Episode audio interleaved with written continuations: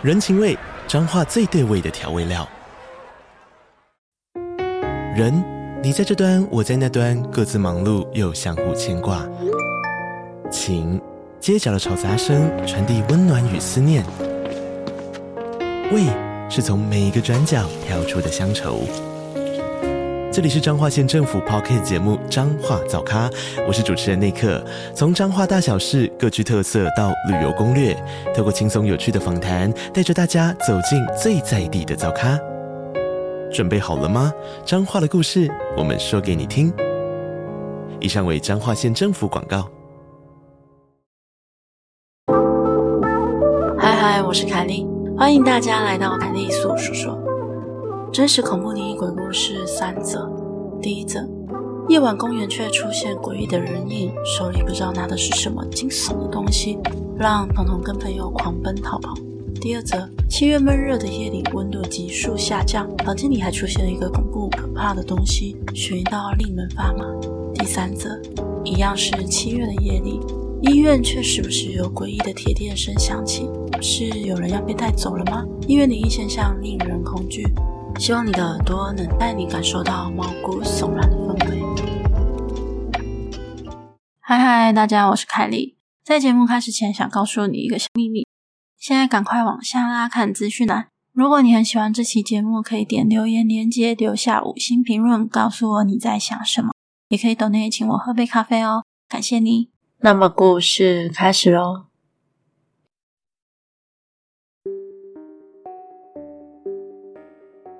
有一天晚上，我突然心血来潮，带着一堆卤味饮料，想要去找一个朋友聊天。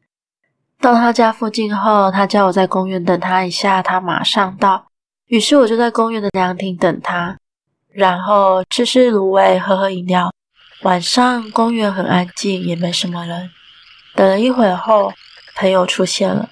朋友对着我挥挥手，我看着他走过来，突然。我看到他后面不远处出现了一个人，而那个人很慢很慢地跟着他。朋友一下子就进来了凉亭，我们就聊了一下。而我又看向那个人，我远远地看着那个人，那个人一身是黑，手上好像拿了一个袋子。他依旧用着很缓慢的行动接近过来，但因为天色很暗，灯光不明亮，再加上他好像是穿着黑色的衣服，所以很难辨识。而这个时候，我就问朋友。你认识后面那个人吗？我朋友顺着我的手看过去，他很惊恐地问我说：“怎么了吗？”我说：“那个人从你一出现就跟在你后面了耶，我还以为你们认识。”这时我朋友脸色发白地对我说：“哪里有人？你会不会看错了啦？”我说：“没有啊。”突然我啊了一声，跟我朋友说：“诶，他过来了啦，他来了耶！”我朋友整个人惊慌失措地靠到我旁边。一直不停的说：“不要吓他，不要吓他，他会怕。”虽然那个人离我们还是有点距离，但是我突然间看清楚他手上的东西是什么。那不是一个黑色的袋子。这时候我也不讲话，猛地拉起我朋友往马路上跑。卤味什么的我都不管了，因为呢，那个缓缓靠近我们的人脖子以上是空的，他没有头，而他手上那个黑黑的东西就是他的头。在我跟朋友狂奔的时候，我的耳边却传来一个刺耳又低沉的声音，说：“你在看我吗？”我吓得一回头，那个人离我们仍然有一小段距离耶。那在我们身后说话的人又是谁呢？大多数的人对于七月总是会有一些特别的机会，因为七月呢正好是鬼门开的时间，而我在七月遇到的恐怖的事情也不算少。今天分享两个短短的，但是却很令人头皮发麻的经历。我之前曾经在台北租了一间套房，台北七月的夜晚理论上是热到不开冷气会崩溃的温度，但是那一天凌晨的时候，房间突然冷得不像话，感觉像是下降了十几度，有一点像在冰库的样子。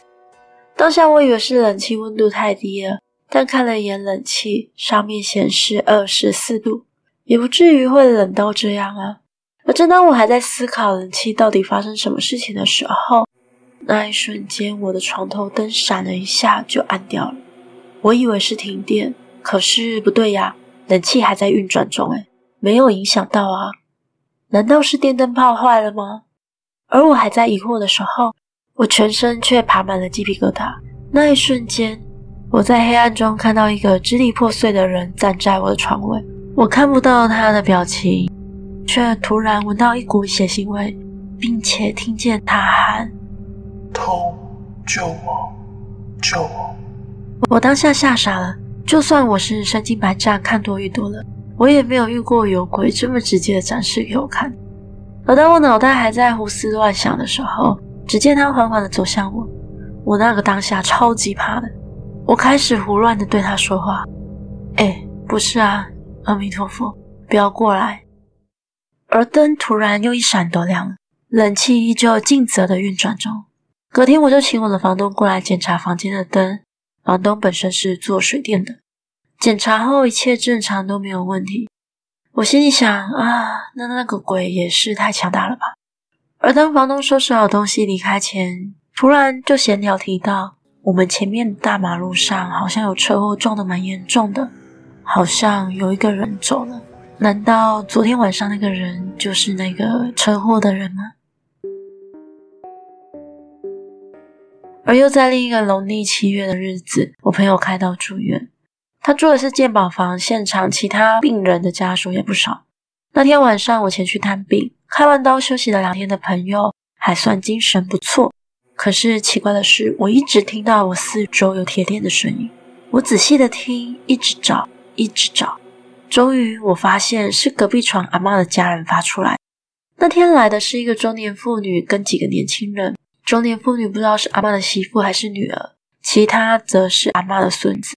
我故意找话题跟隔壁阿嬷他们聊天，因为我想知道这铁链的声音是从哪里出来的。聊着聊着，我才发现这个声音是出现在他一个孙子旁边。他那个孙子看起来瘦高瘦高，可是脸色苍白，气色很差。身边时不时会出现我听到的铁链声。于是我就问那个中年妇女。阿姨，你儿子气色好像不太好诶。那个中年妇女就一脸忧愁地说：“最近他生病都看不好，他也很担心。”于是我就建议要不要去庙里拜拜。而这个时候躺在床上的阿嬷也说：“阿朱，好啦，你就带阿良去拜拜啦，拜节较好啦。”看他们这样，我也没有再说什么了。但我看得出来阿妈的担心。没想到过没两天，我再去探病，就看到隔壁那一家子人。每个人都哭红了眼睛，我心里一沉，想说：“唉，该发生的事情一定是发生了。”没想到他孙子的死劫还是没逃过。而因为我听到铁链声的那一天，我同时也看到那个孙子旁边有一个黑影。那个时候，虽然我想提醒，但是那个黑影对我说：“不要多管闲事。”所以我心里还是有点愧疚感。当然啦，是福不是祸，是祸躲不过。有时候很多事是注定好的，很难更改。而我想，阿妈那时候可能也是知道了什么，不然那天也不会坚持要他孙子去拜拜吧。我想，阿妈心里一定也是有苦难言吧。故事结束喽。